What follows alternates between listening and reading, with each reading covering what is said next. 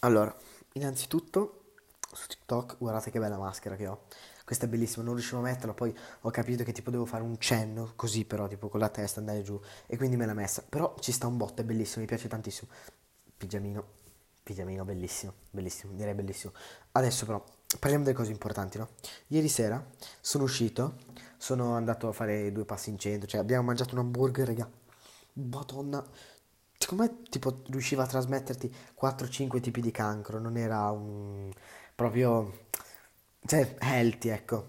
Sai, lui aveva appena un mio amico aveva appena finito di fare la partita, quindi dice vabbè, può anche permettersi di diventare mangiare un hamburger ti fa diventare tre volte la tua larghezza normale, però vabbè. Poi tra l'altro le patatine facevano cagare, erano tipo tutte picce. L'hamburger invece era molto buono, c'era il pane, poi c'era la carne, il bacon, tipo tanto di quel cheddar che voi porca troia non avete idea, cioè vi giuro stavo soffocando nel cheddar, stamattina infatti ho pisciato cheddar.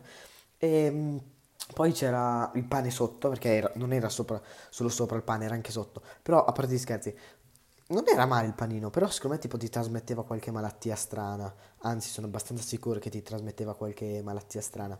Vabbè, eh, tralasciando l'hamburger, che alla fine l'ho mangiato perché io adoro i fast food, quindi di conseguenza non poteva non piacermi un bel hamburger, anche se era tutto tranne che salutare, però, però era un hamburger, quindi non potevo rifiutare. Siamo usciti la sera, no?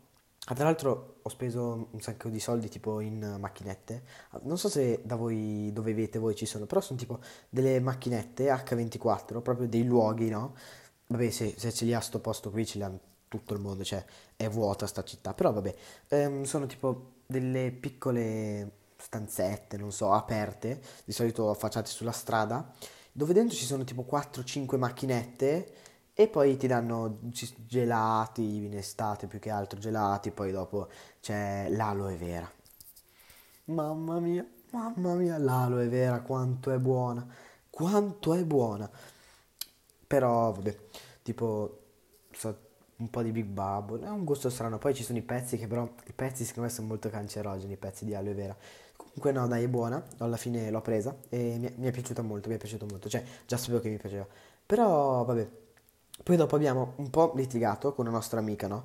Secondo me però, che è musulmana, pre- poi farò un'altra cosa a parte per parlare un po' di sta roba, no? Perché secondo me, io adesso non ho niente contro i musulmani, niente, assolutamente, però vorrei capire, no?